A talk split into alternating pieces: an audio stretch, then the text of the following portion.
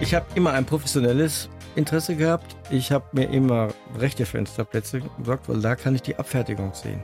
Wie ist der Zustand ums Flugzeug herum? Ich habe dann einen professionellen Blick auf die Abfertigungssituation. Deswegen immer Fenster und zwar rechts. Die blaue Couch, der preisgekrönte Radiotalk. Einer unserer Bayern 1 Premium Podcasts. Hören Sie zum Beispiel auch mehr Tipps für Ihren Alltag mit unserem Nachhaltigkeitspodcast Besser Leben. Und jetzt mehr gute Gespräche.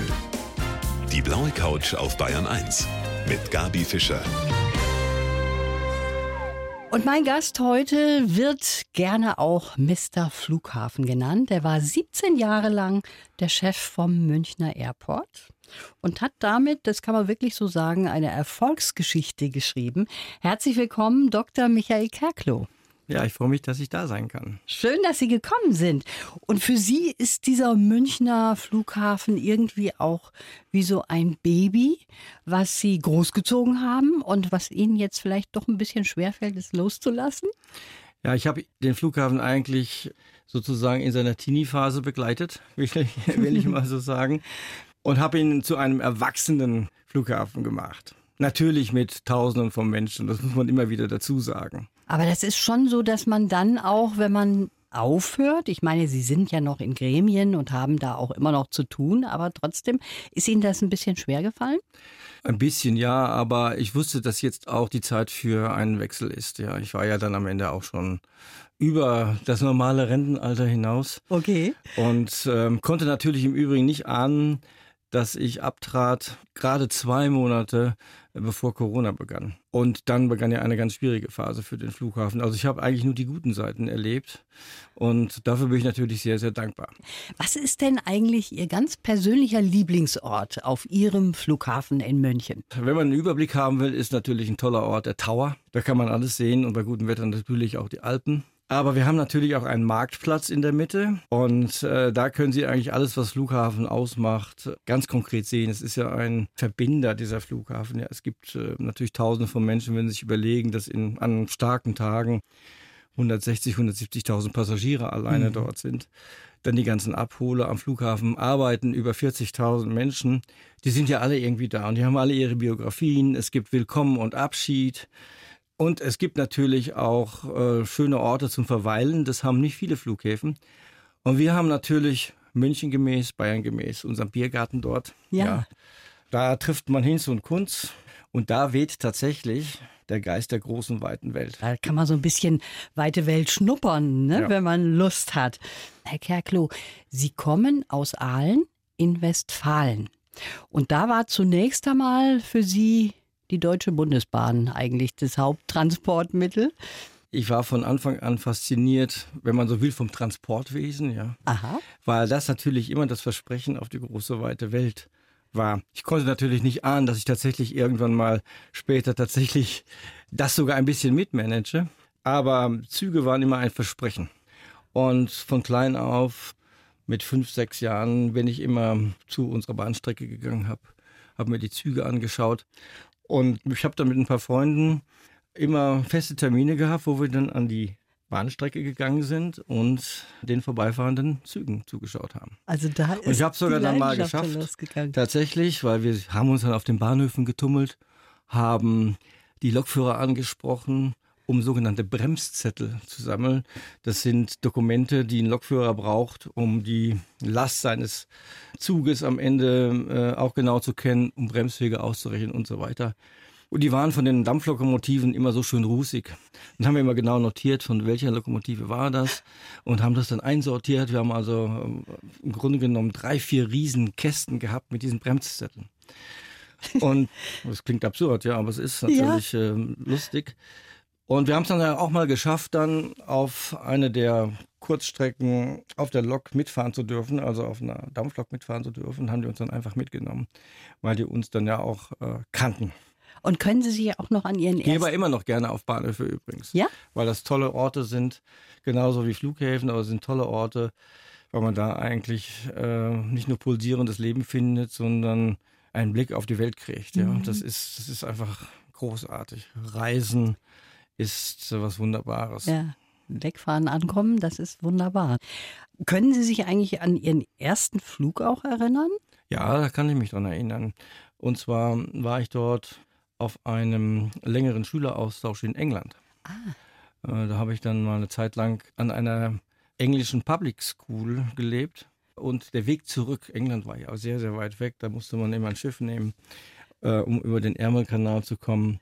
Aber der, der Weg zurück war eben ein geflogener, wenn man mhm. so will. Das war natürlich total faszinierend. Es ging dann von Birmingham, weiß ich noch, über London nach Düsseldorf. Und da sind wir in diesen Maschinen geflogen, wo man dann natürlich jeden Luftdruck spürt, ja, äh, jedes Luftloch spürt.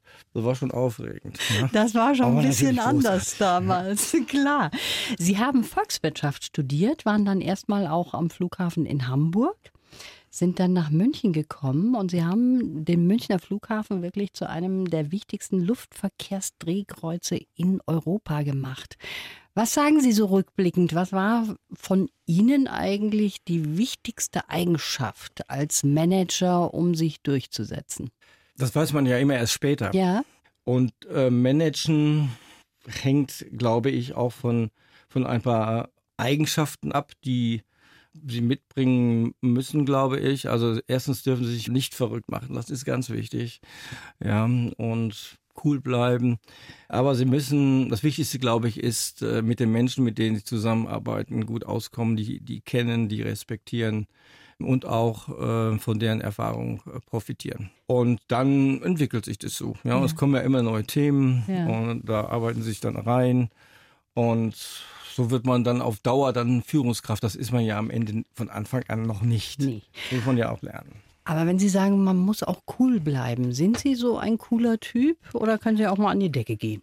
Ich kann schon auch mal an die Decke gehen, aber nicht in kritischen Situationen. Ja, ich bin in der Regel ganz ruhig, auch wenn schwierige Dinge passieren. Mhm. Und der wesentliche Aspekt dabei ist ja, dass die Leute ja auf Sie schauen in Krisen. Ja. ja. Man kann jede Situation beherrschen, ja. Äh, manchmal vielleicht nicht optimal, aber das geht schon. Das geht schon, sagen Sie. Okay, Sie haben ja vieles durchgesetzt.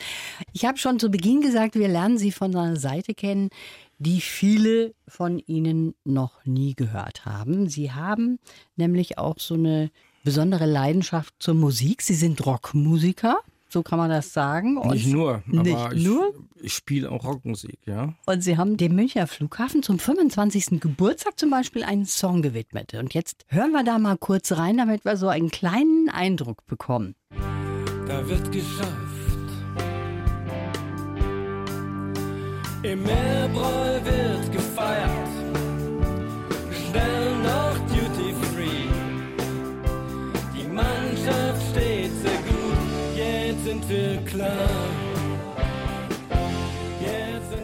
Jetzt sind wir klar. Also Sie können Klavier, Gitarre, Geige und Schlagzeug? Ja, manches besser, aber es reicht für ein gepflegtes Jammen, wenn ich so sagen will. ja. Das ist ja, ich habe eine klassische Musikausbildung. Seit sechs Jahren ähm, habe ich Klavierunterricht gehabt, ja. Und kenne natürlich das gesamte klassische Repertoire meiner Eltern. Die haben da sehr darauf geachtet und waren auch sehr kundig. Und deswegen bin ich da auch zu Hause. Ja, mhm. Ich mag ja nicht so gerne, wenn man nicht nur auf das eine reduziert, wenn man das eine gerade kennt. Aber parallel dazu war natürlich auch die wilde Zeit in den musikalische Zeit, auch zum Teil politische Zeit, Ende der 60er und in den 70er Jahren, wo ich ja sozusagen meine Teenjahre verbracht habe mhm. und da ist man natürlich für alles offen. Waren Sie ein wilder Teenager oder waren Sie eher so brave Ecke? Nee, ich war so in der Mitte. Ich war nicht wild im Sinne von aufmüpfig, ja. Aber ähm, ich hatte Lust auf neue Erfahrungen und habe viel auch ausprobiert. Ich finde das sehr schön, wenn Sie sagen, Sie haben Platten gehabt. Heutzutage sagt man das ja anders. Da redet man nur noch von Tonträgern. Haben Sie noch Platten? Ich habe die alle noch, ja. Wer weiß, ähm, wer die mal gut findet. Wir haben ja wieder ein Revival von Vinylplatten im Moment, ja. Und ich habe im Grunde genommen alles Wichtige aus den 60er und 70er Jahren tatsächlich noch zu Hause. Ich habe auch eine sehr große Single-Sammlung. Mhm. Die kosteten ja damals 5 Mark. Also Musik Das ist ein Ding, was für Sie auch sehr wichtig ist in Ihrem Leben. Und ich habe gelesen, auch Gummibärchen. Beides haben wir hier. Er gilt als unkonventioneller Manager. Der Michael Kerklo, der den Münchner Flughafen zu dem gemacht hat, was er ist. Und gerade ist er dabei, so ein paar Gummibärchen da rauszufischen aus der Packung. In ihm steckt auch ein Rockmusiker. Wie ist das bei Ihnen zu Hause? Haben Sie so einen schalldichten Raum oder üben Sie einfach so? Der ist nicht schalldicht, aber ich habe ein Musikzimmer, wo alles drin steht.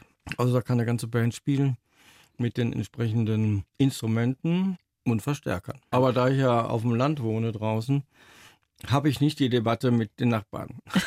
Nur mit der Ehefrau vielleicht, die manchmal sich Genau. denkt, okay, Manchmal. Mhm. da gibt es schon mal Unstimmigkeiten, sagen wir mal so. Nö, das nicht. Nein, nein. Ich, ich bin ja dann auch ein rücksichtsvoller Mensch, ja. Und frage dann und so weiter. Aber wenn dann Freunde vorbeikommen und wir ein bisschen jammen oder tatsächlich auch zu bestimmten Ereignissen vielleicht auch mal richtig was einüben, was wir ja ab und zu dann auch gemacht haben, dann kann man sich das schon arrangieren. Das ist kein Thema. Jetzt habe ich für Sie den Blaue Couch Lebenslauf, Herr Kerklo. Kriegt jeder Gast von uns und dann im Anschluss sprechen wir drüber. Ich heiße Michael Kerklo und hatte den schönsten Arbeitsplatz der Welt. An meinem Flughafen ist die ganze Welt zu Gast. Ich bin stolz, dass wir den Münchner Flughafen in die Champions League geführt haben. Als Manager muss man Kommunikator und Netzwerker sein. Als guter Chef nah bei den Menschen. Geprägt haben mich meine Kindheit im Ruhrgebiet, die Lebensabschnittsheimaten Frankfurt, Hamburg und München und die Erfolge, aber natürlich auch Rückschläge als Luftfahrtmanager. Meine Überzeugung, es gibt für alles eine Lösung, aber man muss sie auch wollen. Jetzt will ich endlich mehr Zeit mit meiner Familie genießen, noch mehr Songs einüben, auf einer Berghütte übernachten, auf Rockfestivals gehen und mich unbedingt weiter nützlich machen. Stimmt das? Also das ist in einer Kurzzusammenfassung eine ganz gute Charakterisierung erstmal. Den nehme ich jetzt in Zukunft für weitere Bewerbungen. Sehr schön. Ja, über Erfolge haben wir natürlich schon gesprochen. Was war denn für Sie so ein Rückschlag in Ihrer Karriere, wo Sie sagen, Naja, ich ähm, ich habe ja vorhin über politische Einflüsse gesprochen. Der Umgang mit Politik ist ja das Komplexeste, was man im Management dann zu vergegenwärtigen hat. Und ich habe natürlich auch lernen müssen, dass selbst dann, wenn Politiker überzeugt waren von Dingen, die am Flughafen passieren müssen, die politische Durchsetzbarkeit, die öffentliche Meinung, doch in Entscheidungen und Haltungen dieser Politiker eine sehr große Rolle spielen. Deswegen muss man auch Politiker managen und man muss aber auch gegenüber den eigenen Mitarbeitern m, Politiker erklären. Warum hat er jetzt seine Meinung gewechselt oder was ist da jetzt gerade passiert? Wo wir doch jetzt ähm, zum Beispiel zehn Jahre an der dritten Startbahn gearbeitet haben und es ja auch eine politische Entscheidung dafür gab. Es war ja eigentlich alles in trockenen Tüchern. Wie war das denn für Sie? Sie wurden ja fast als Feindbild auch für die eine Gruppe gesehen. Wie Ah ja, steckt gut, man das ähm, weg? Ich bin natürlich eine eine Symbolfigur Mhm. gewesen. Ich, ich habe ich hab das aller, allermeiste, bis auf ganz wenige Ausnahmen, nicht persönlich genommen, weil das natürlich meine Aufgabe war. Von der ich im Übrigen auch überzeugt war. Es war nicht so, dass die Politik gesagt hat, mach das jetzt mal, Mhm. sondern wir haben der Politik das ja vorgeschlagen, das muss sein, damit die langfristige Zukunft dieses Flughafens und das, was der alles bewirkt, der hat ja enormste Auswirkungen auf ganz Bayern wirtschaftliche Arbeitsplätze, Bildung, Ausbildung, Ansiedlung neuer Unternehmen und so weiter. Das spielt eben dabei alles eine Rolle. Und eine gute Formel zu finden, wie man eine Bevölkerung im Grunde genommen zwar nicht zu Fans dieser Startbahn machen kann, aber wo die zumindest verstehen, das ist vielleicht doch ganz richtig, dass wir das machen. Das ist äh, ganz, ganz schwierig. Man muss auch mal sagen, Herr Kerklo, die Anwohner sehen das natürlich ein bisschen anders. Die denken, mit der dritten Startbahn gibt es auch mehr Flugbewegungen. Ja, ist ja richtig. Sollte es ja auch geben. Und das ist natürlich für die Anwohner auch eine weitere Belastung. Das kann schon sein, aber äh, dieses war ein Projekt für ganz Bayern. Und man muss dann natürlich mit den direkt Betroffenen, und das waren übrigens nicht besonders viele, muss man vernünftig umgehen. Ja? Was wir ja in, in vielfältigster Weise gemacht haben. Das ist übrigens nicht auf den Flughafen beschränkt, sondern wenn Sie sich heute die Bahndiskussion anschauen. Ja? Es ist 30 Jahre nicht in die Bahn investiert Ja. worden. Jetzt schreien alle, dass äh, die Bahn nicht funktioniert, ja, dass man permanent, weil diese Vorsorge nicht getroffen ja. wurde. Und äh, heutzutage ist es übrigens genauso schwer, neben zwei bestehende Gleise zwei neue zu bauen. Das ist fast so schwer wie eine Startbahn zu bauen, mhm. weil es irgendeinen Anwohner gibt, den das stört. Klar gibt es diesen einen Anwohner. Aber am Ende müssen wir eine Argumentation entwickeln, die auf das große Ganze abzielt. Das ist ein Vorteil für die gesamte Gesellschaft. Und er hat im Einzelfall mal das Einzelinteresse zurückzustehen. Also Sie sehen das natürlich aus dieser Warte vollkommen klar. Fakt ist, es ist jetzt erst einmal abgelehnt, ist ja. auf Eis gelegt. Auf Eis. Und Sie mhm. essen darauf ein Haribo. Gummibärchen. Das ist gut, weil das beruhigt die Nerven. Jetzt kommen wir mal zu dem privaten Kerklo. Sie sind in zweiter Ehe verheiratet, haben einen Sohn und Ihre Frau, die kommt aus Rom. Das ist eine Römerin, aber die habe ich dann in Brüssel kennengelernt. Und mhm. zwar auf dem Flughafen? Ja, nicht am Flughafen, aber im, im Luftfahrtbereich. Also mhm. das heißt, Sie haben beruflich miteinander zu tun gehabt und ja dann hat es geschnackelt, wie wir so schön sagen hier in Bayern. Alle Bayern, die haben ja für Italiener so ein besonderes Herz, weil die auch so eine wunderbare Lebenseinstellung haben. Haben Sie sich ein bisschen was abgucken können? Ich glaube, dass ich in unserer Partnerschaft der Italiener bin und ja? meine Frau ist die Deutsche, ja, weil sie sehr korrekt und sehr genau ist, ja, und sehr präzise, ja. Und ich bin ja eher so ein bisschen anderer Typ. Ähm, insofern ist es bei uns genau umgekehrt. Das ist sehr lustig. Also wenn Sie sagen, so ganz korrekt, das ist jetzt gar nicht so wichtig für Sie. Sie sind bei, schon mal jemand, der Bei wichtigen Dingen muss ich natürlich korrekt sein. Ja. Aber ähm, ich halte es durchaus ein bisschen mit dem Grundsatz Leben und Leben lassen. Ja, weil ein wichtiger Punkt ist heutzutage in der Gesellschaft, dass häufig die Grauzonen fehlen. Die Menschen sind nicht null oder eins, sondern da ist viel dazwischen. Das gilt übrigens auch für kommerzielle Beziehungen, ja, für Verträge, ja, für Regelungen übrigens am Arbeitsplatz, für Mitarbeiter, ja, wo dann gesagt wird, das machen wir jetzt nicht mehr, wegen Compliance zum Beispiel. Mhm. Es gibt Grauzonen, die sind sinnvoll, weil sie im Grunde genommen das menschliche Element mit reinnehmen. Das darf natürlich nicht ausgenutzt werden. Der Gesetzgeber ist aber dabei, alles, was Grauzone ist, zu regeln. Ja, also wenn irgendwo ein Unfall passiert und es gibt irgendeinen technischen Sachverhalt, gibt es ein neues Gesetz. Dass mhm. das auf keinen Fall, und zwar überall auf der Welt, ich übertreibe jetzt ein bisschen, nicht mehr passiert.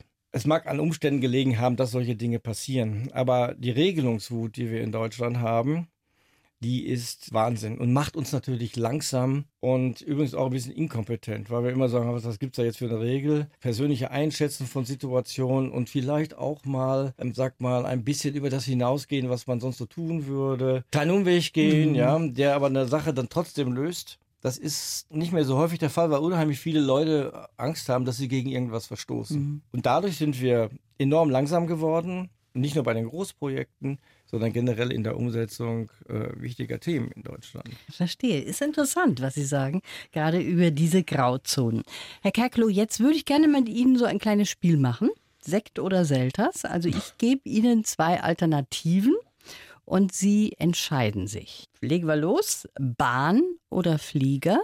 Ich trinke Sekt und Selters.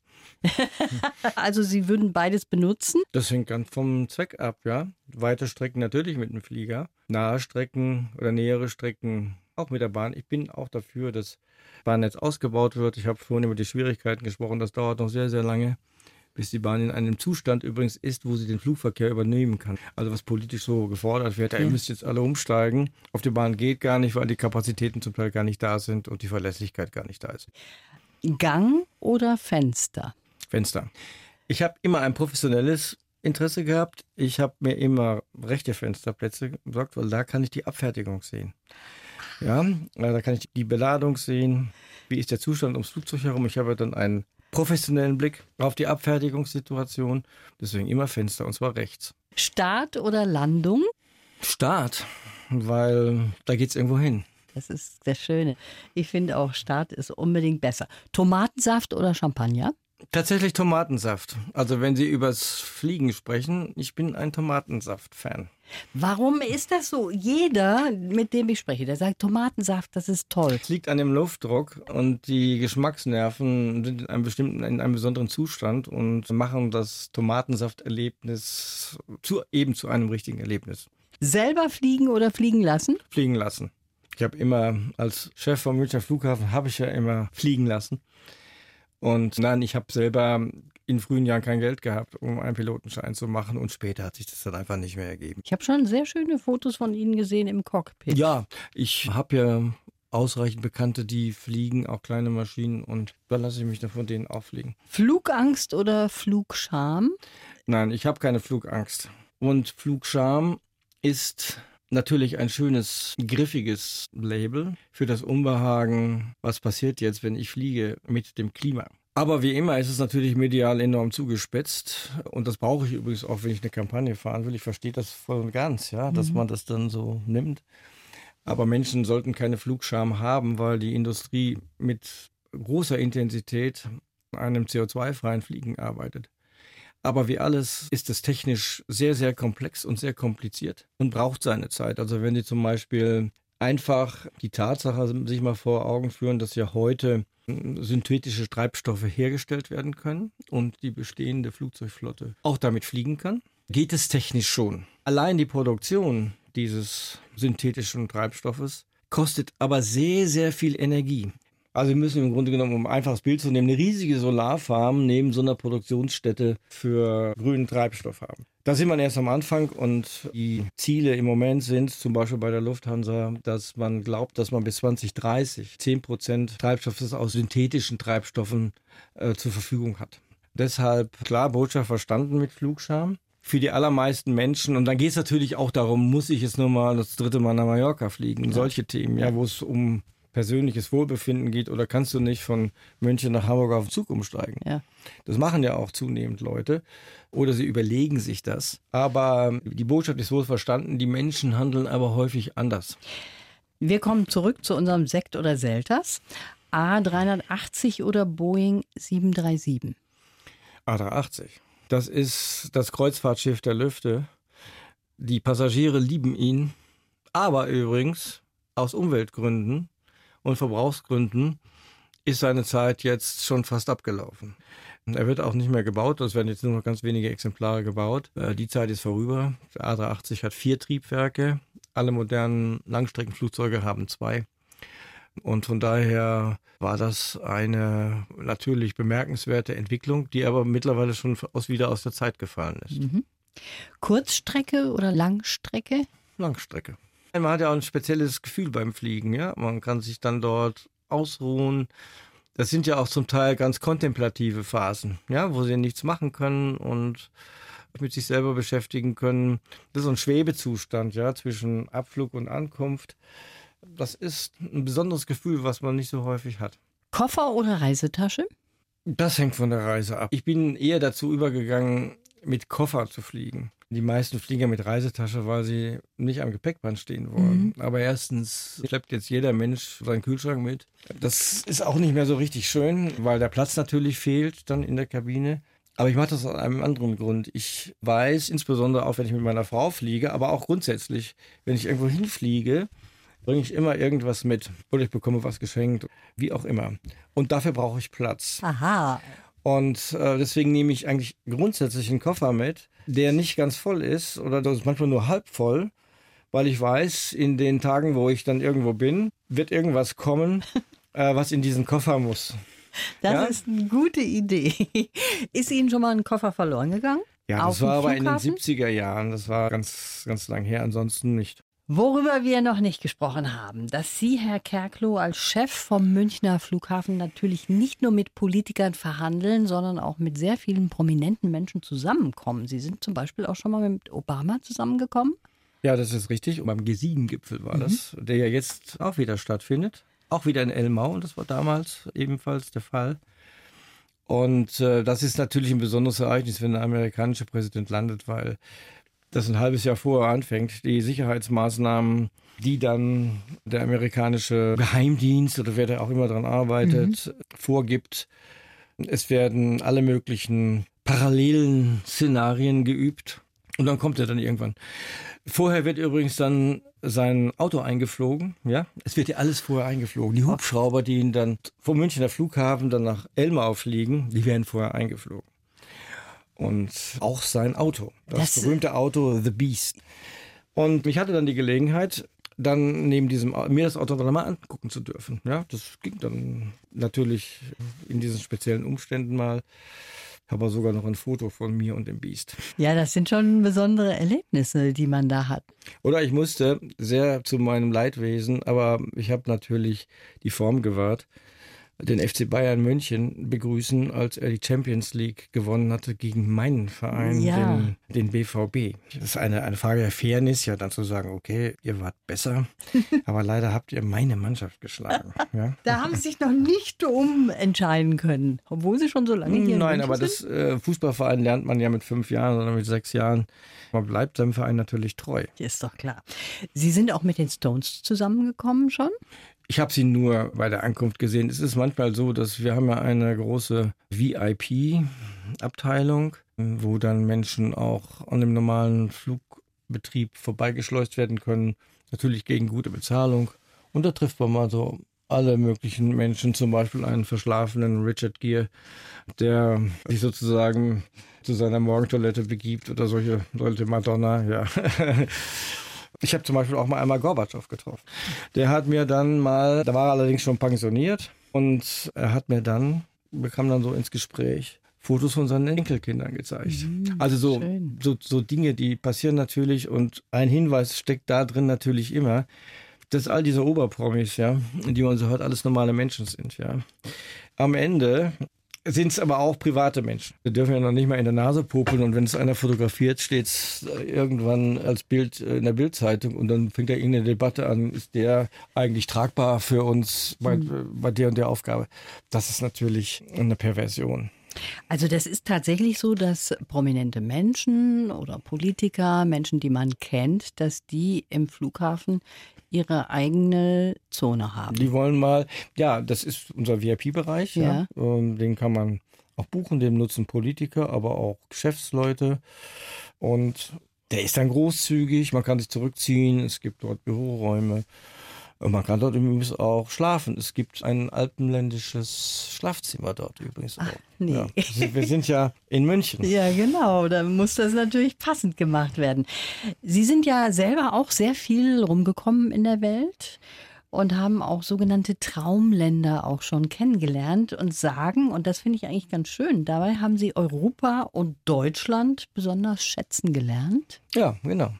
Weil manchen Menschen ist es nicht bewusst, in was für einem tollen Land sie leben. Ja, natürlich sind wir Deutschen immer ganz besonders kritisch, wo andere Länder einfach sagen, was richtet ihr euch eigentlich auf? Ja? Lass mal stecken, so auf gut Deutsch. Und das beginnt man dann zu schätzen, wenn man in Traumländern ist. Meistens ist man ja übrigens in Traumländern im Urlaub und nicht zum Arbeiten ja. oder zum Leben. Ja? Und äh, wenn Sie mal ein perfektes Gesundheitssystem brauchen, wenn Sie mal von einem guten Sozialsystem profitieren wollen oder allein die Art und Weise, äh, wie in Deutschland verhandelt wird, wie man sich auf Dinge verlassen kann, eine nicht korrupte Regierung im Wesentlichen. Mhm. Das ist in den allermeisten Ländern dieser Welt nicht der Fall. Da können Sie sich können Sie an einer Hand abzählen oder maximal an zwei Händen abzählen, wo das auch so ist. Was ich noch wissen möchte von Ihnen, Sie haben eine Modellflugzeugsammlung. Die ist ganz schön beachtlich. Die ist immer noch am Flughafen. Ich glaube, jetzt in der Kantine. Ist da irgendwann mal die Sache, dass Ihre Frau befürchten muss, die kommt nach Hause zu Ihnen? Oder bleibt die am Nein, Flughafen? Nein, ich habe das selber befürchtet, weil im Grunde genommen dafür kein Platz ist. Ja, dann, so. müsste man, dann müsste ich eigentlich anbauen. Ja, Das geht natürlich nicht. Aber das ist auch nicht schlimm, weil äh, im Grunde genommen, ich kenne sie ja, aber die sind so schön, die sollen andere Leute auch sehen. Mhm. Ja? Ähm, da sind viele interessante, auch seltene Exemplare dabei und die sollen eigentlich an dem Ort bleiben, wo sie eigentlich hingehören, nämlich an den Flughafen. Damit kann man Seminare veranstalten, übrigens mit dieser Flugzeugsammlung. Denn sie erzählen, die ist auch schon alt, die ist bestimmt 40 Jahre alt, wo ich mein erstes Flugzeug ja? bekommen habe. Und man kann an diesen Flugzeugen, an den Typen, Flugzeugtypen, aber auch an den Luftverkehrsgesellschaften Fahrtgeschichte erzählen. Das ist toll. Also ich habe zum Beispiel auch einen, einen Flugzeugtyp von Pan American, die ja schon seit 30 Jahren untergegangen ist. Ja. Haben Sie eine Concorde auch? Die habe ich nicht. Die haben Sie Tatsächlich nicht. nicht wenn ein Hörer eine über hat, dann soll er mir die schicken. Die kommt dann in diese Flugzeugsammlung an Flughafen. Wunderbar. Also das war sehr spannend mit Ihnen, Herr Kerklo. Ich wünsche Ihnen alles Gute. und bin sehr gespannt, wie Sie so Ihren immer größeren Freiraum, der sich jetzt Ihnen öffnet in Ihrem Ruhestand, in Anführungszeichen, wie Sie den nutzen werden. Herzlichen Dank fürs Gespräch.